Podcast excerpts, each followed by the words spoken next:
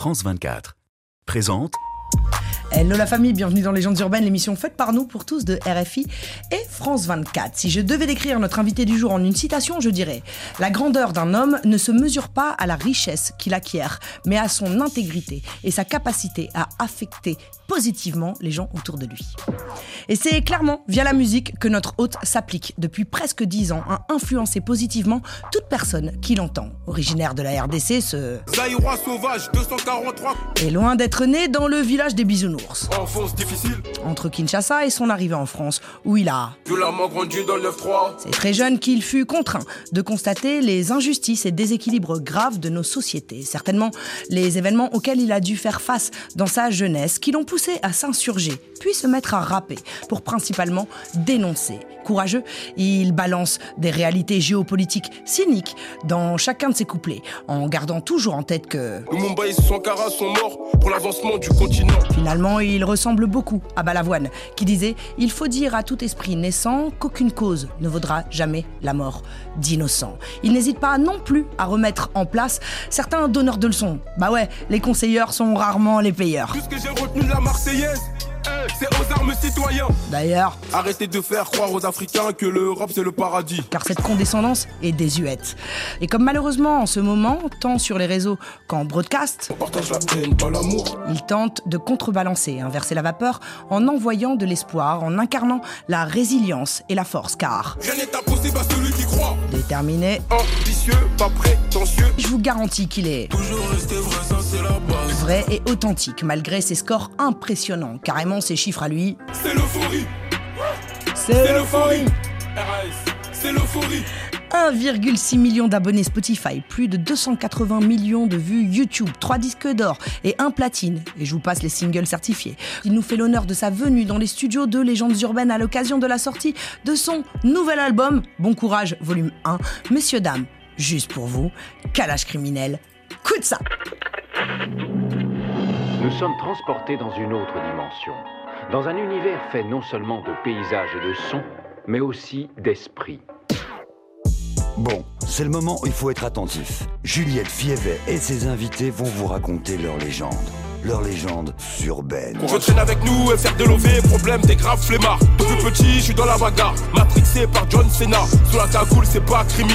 Sous la cagoule, c'est Brock Lesnar. Pour être heureux, il me suffit de peu. Une bonne santé et grave des larmes. J'ai plein d'insultes. Calage criminel dans les studios de Légendes Urbaines. Yes, yes, Crimi, yes. bienvenue chez toi Merci Juliette, un intro incroyable. Merci beaucoup. Ça fait plaisir, je me suis régalée. Franchement, c'est lourd de fou. Avant de parler de ton album Bon Courage, volume 1, qui sort le 23 février, et de ton Zénith, le 4 mai. C'est ça. Ainsi de ta tournée, te- que tu as tourné. Tu connais euh, le rituel dans les légendes urbaines. On commence par le début. T'es né à Kinshasa, C'est ça. en Kinshasa, RDC. en RDC. Euh, tu es euh, issu d'une grosse fratrie, deux sœurs et quatre frères, Ouais. qui est parti. On, on en parlera. Paix à son âme, ouais. Paix à son âme, bien sûr, tout à l'heure. Tu te retrouves pour diverses raisons euh, que les gens peuvent certainement deviner, voilà, à partir euh, à l'arrache avec tes parents euh, en France, en fait. C'est ça, ouais. C'était en- Kin- je suis né à Kinshasa, au Congo. On est parti en période de guerre, ouais. C'était la guerre civile un peu et on est parti, ouais. À l'âge de 6 ans, tu arrives en France, C'est ça. Sevran. J'arrive d'abord à Pantin chez mes ouais, cousins. Et par la suite, après, je vais à Bagneux. Ensuite, Mhm. Paris 13e. À Bagneux, Paris 13e, on se fait expulser. Du coup, après, je vais chez ma tante à Épinay.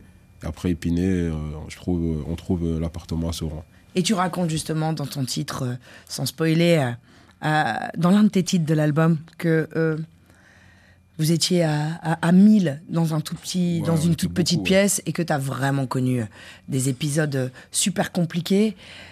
Quand on a 6 ans, on se rend compte des choses. C'est pas comme si on en avait 3 ou 4. Comment tu vis, toi, cette période et qu'est-ce que tu en gardes, en fait? Quels sont les souvenirs que tu gardes de tout ça? Ben, je le vis. En fait, je le vis mal, mais je me dis, il y a pire dans la vie parce que, quand même, on quitte un pays qui est en guerre, où j'ai vu des cadavres, tout ça et tout, où j'ai vu des maisons pillées. Même notre maison, elle a été. Il y a des rebelles qui étaient rentrés chez nous, tout ça et tout. Après, je me dis, euh, c'est pas la meilleure situation, mais il y a pire, donc euh, je relativise direct. Ouais, tu penses forcément aux gens que vous avez laissés là-bas, là-bas, qui sont restés là-bas, en fait. C'est ça, c'est exactement ça. quand tu arrives finalement en France, même si c'est euh, une galère, même s'il y a des déménagements, même si vous vivez dans la promiscuité, Ouais. quelque part, ça reste super euh, confortable comparé à la situation que tu que, as quittée. Donc, euh, est-ce que tu parlais aux, aux- aux jeunes de ton âge à l'époque en leur disant, et calmez-vous, en fait, les mecs, ouais, bien sûr, c'est pas cool, mais en vrai, moi, je viens d'un autre délire, en fait. Bah, bah, en fait, il, il le voyait déjà parce que j'étais déjà plus, entre guillemets, plus mature qu'eux. Mhm. Mais après, à cette époque-là, on était jeunes, euh, donc euh, on se plaignait pas forcément. Même mes amis autour de moi, ils se plaignaient pas forcément. On passait plus notre temps à jouer au foot.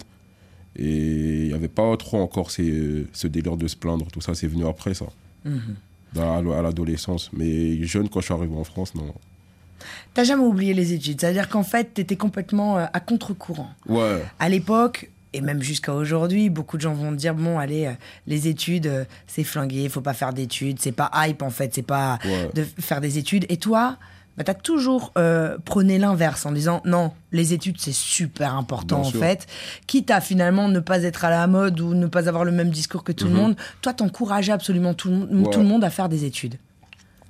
Bah ouais, parce que moi j'aimais bien apprendre. Mhm. que c'était quelque chose que j'aimais bien. Après, moi je pense dans les études, il faut faire ce que t'aimes. Si t'aimes euh, j'ai pu- euh, les maths ou la philo, ça dépend, il faut, faut approfondir, il faut y aller. Il y avait des matières que j'aimais pas trop. Donc euh, je suis allé où j'aimais bien, c'est-à-dire dans tout ce qui est management, éco-droit et tout. Et même aussi par rapport aux parents aussi, mes parents ils étaient très études, tout ça et tout. Ils lâchaient pas euh, par rapport à ça. Sorbonne aussi. Ouais, T'es allé à la Sorbonne, ça, tu faisais ouais. quoi à la Sorbonne? J'ai fait AES, Ouais, administration économique et sociale. J'aimais pas du tout. Après, je suis allé en management des organisations. ok. Oui. T'as jamais pensé à être euh, investi en politique Si, investi- bah là, justement, je commence à. Pas je commence, mais je veux commencer à reprendre des, des études dans géopolitique et tout. Là. Kalash criminel, président, moi je vote pour lui. Mais moi, Eh, c'est mon but, hein. 2027. Mais moi, mais moi, Juliette, c'est mon but d'être président Eh, de la de République. tous, écoute-moi bien, je vote pour toi direct. Il y a même un, on est d'accord On est Ah d'accord, ouais. bah fort. c'est ça. Donc tu veux reprendre les études Ouais, et euh, ouais, ouais. Bah là, j'ai déjà commencé à reprendre là parce que j'avais l'album, j'avais aussi euh, mon métier d'agent, tout ça et tout. Du coup, là, je vais reprendre en géopolitique. Ouais.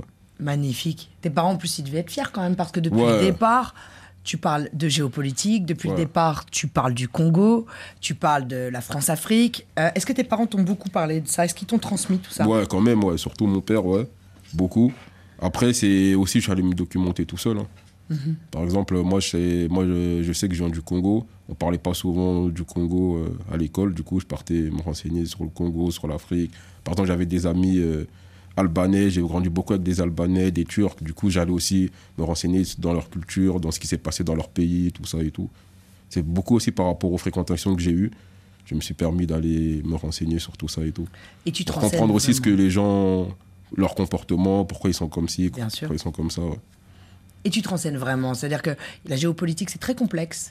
Euh, les sujets sociétaux sont très complexes à aborder, en fait, finalement. C'est ça. Pour pouvoir les rendre accessibles, il faut vraiment maîtriser euh, toutes les subtilités. C'est ça. Et toi, c'est pas tu te renseignes un peu. C'est-à-dire qu'on dirait que tu te, tu étudies carrément, réellement les Ouais. dossiers pour finalement réussir à faire de la vulgarisation sans être grossier et en ça. étant juste. C'est ça, parce que c'est un- on va dire c'est un terrain glissant un peu si tu abordes un sujet euh, que tu maîtrises pas avec euh, tous les politiciens qu'il y a en ce moment et tous les médias, tu peux être repris et Et dire n'importe quoi, un- en plus, exactement surtout. et ça peut faire un bad buzz. Du coup, moi, j'essaie toujours de parler de ce que je maîtrise euh, vraiment, ce que je connais vraiment.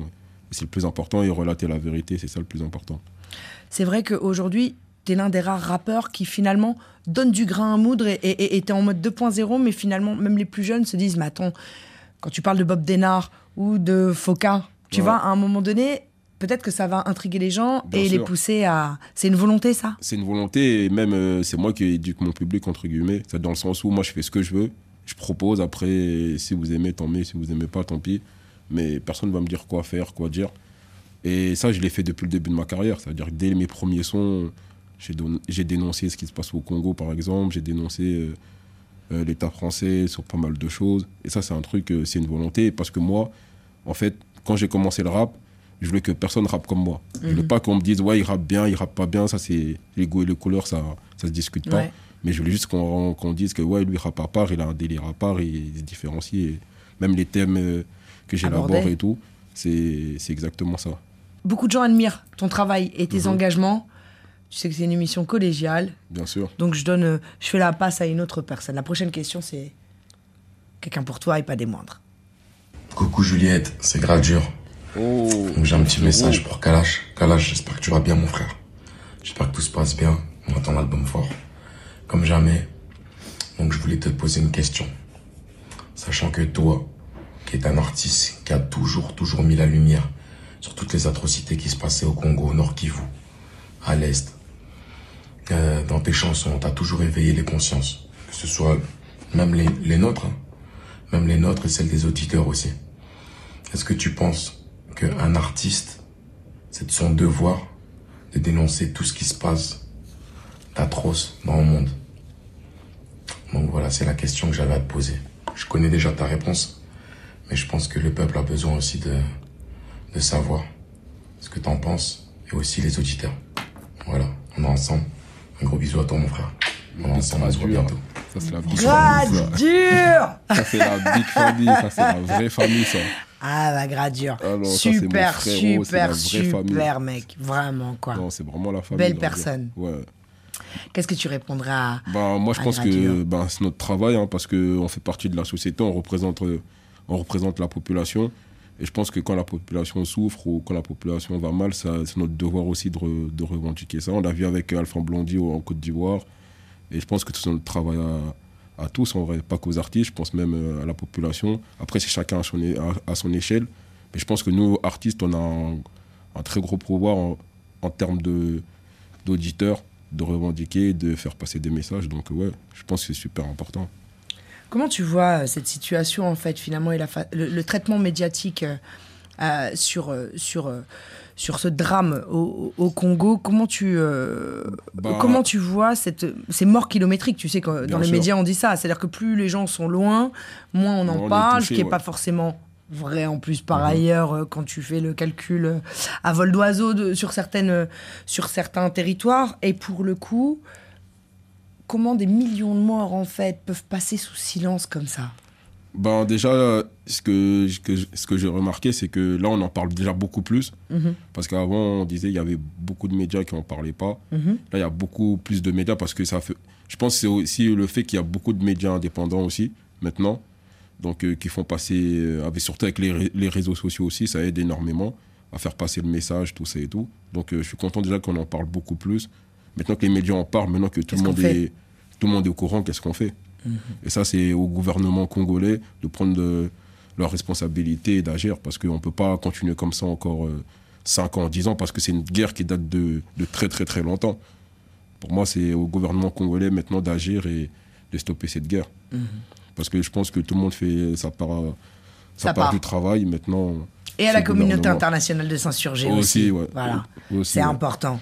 Mais d'abord, avant tout, le gouvernement congolais, parce que avant de parler des autres, ça nous concerne d'abord nous. Mhm. Donc euh, pour moi, d'abord, c'est à nous, avant d'aller chercher de l'aide ailleurs, d'abord, c'est à nous de faire déjà notre part de, du travail. Après, on peut voir si on peut y aller chercher d'autres d'autres personnes, d'autres pays pour nous aider. Mais d'abord, nous, Congolais, État congolais, nous devons faire notre travail Mhm. avant tout.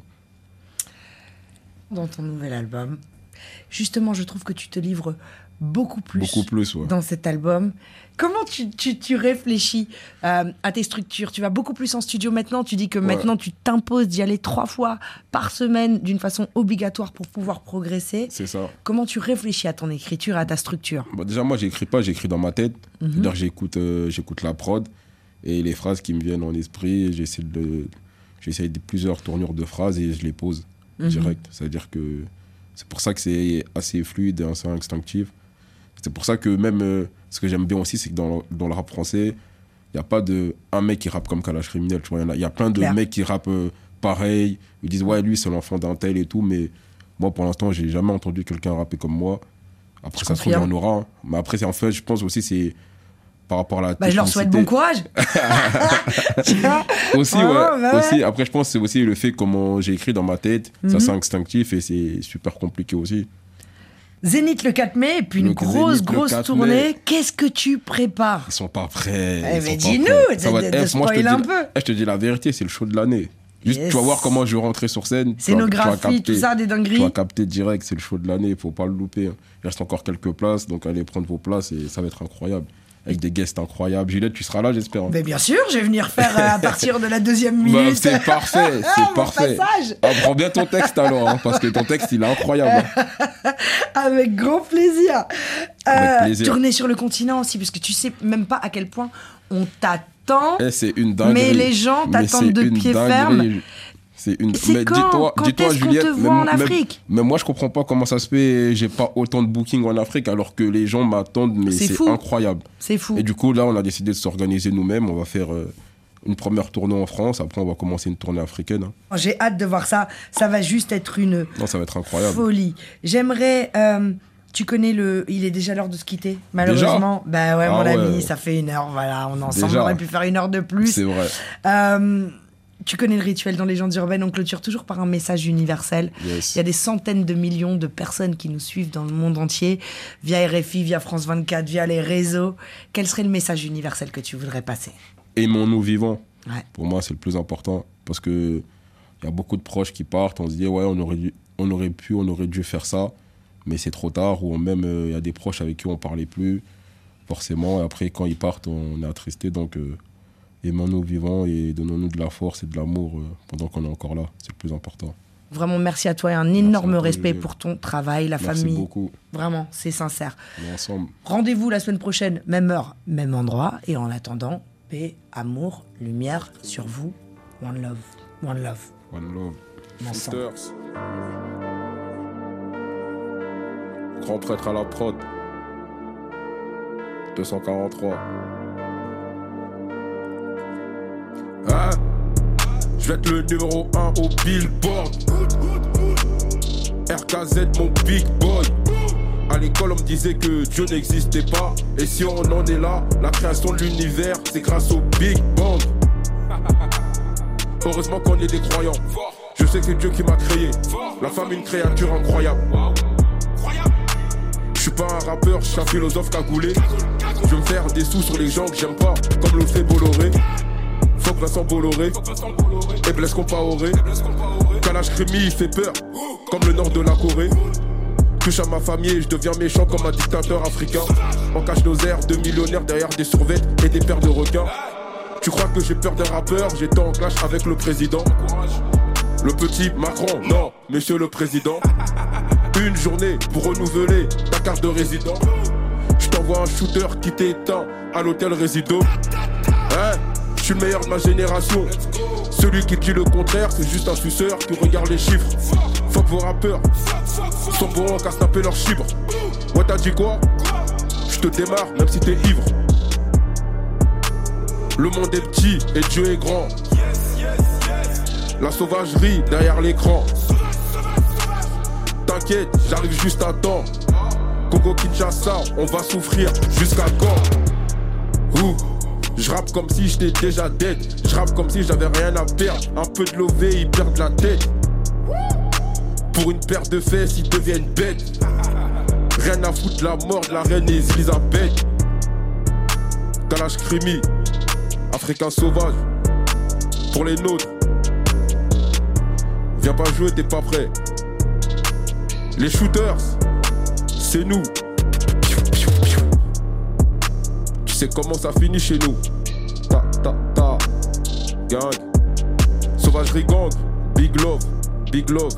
Le monde est petit et Dieu est grand. Je suis trop vrai pour faire du rap. J'arrête bientôt. RAS, RAS, RAS. Dialogue de sourds entre aveugles. La drogue, c'est le besoin d'attention. On monte le son, c'est pour chaque prière que cache le chant des bombes. Tu kicks à une rafale du paradis. Ça dépend de quel côté de l'arme tu te trouves.